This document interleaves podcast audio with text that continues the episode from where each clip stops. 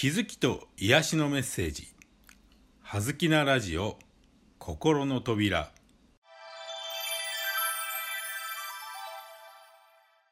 皆さんこんにちは。葉月光栄です。はずきなラジオ心の扉。今日のテーマは思いやりです。はい。ここからは思いやりについて解説していきたいと思います。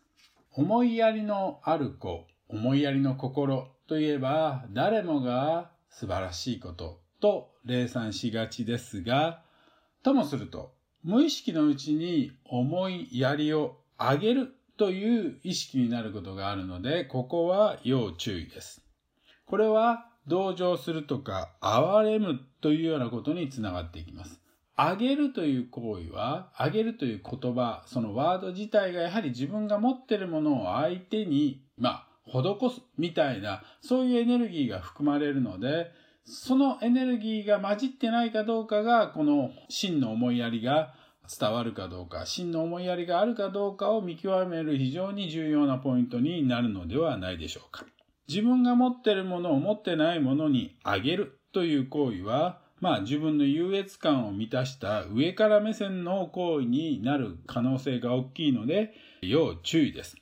で、結果的にそういうあげるというような、施すというような思いを持って思いやりの行為をしようとすると、結果的に相手の急所をつく思いやり。まさにこれは言葉遊びのようですが、本当に真実、真理を表現している言葉になるのではないかなと思います。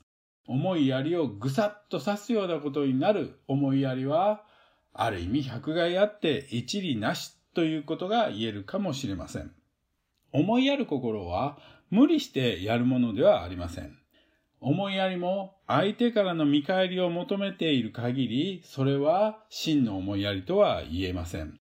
ただの急所をつくやりになってしまう可能性もあると言えるでしょう。いずれにしろ、こんなにやってあげたのにという思いを持ってやっていることは、やはり思いやりになってしまう可能性が大きい。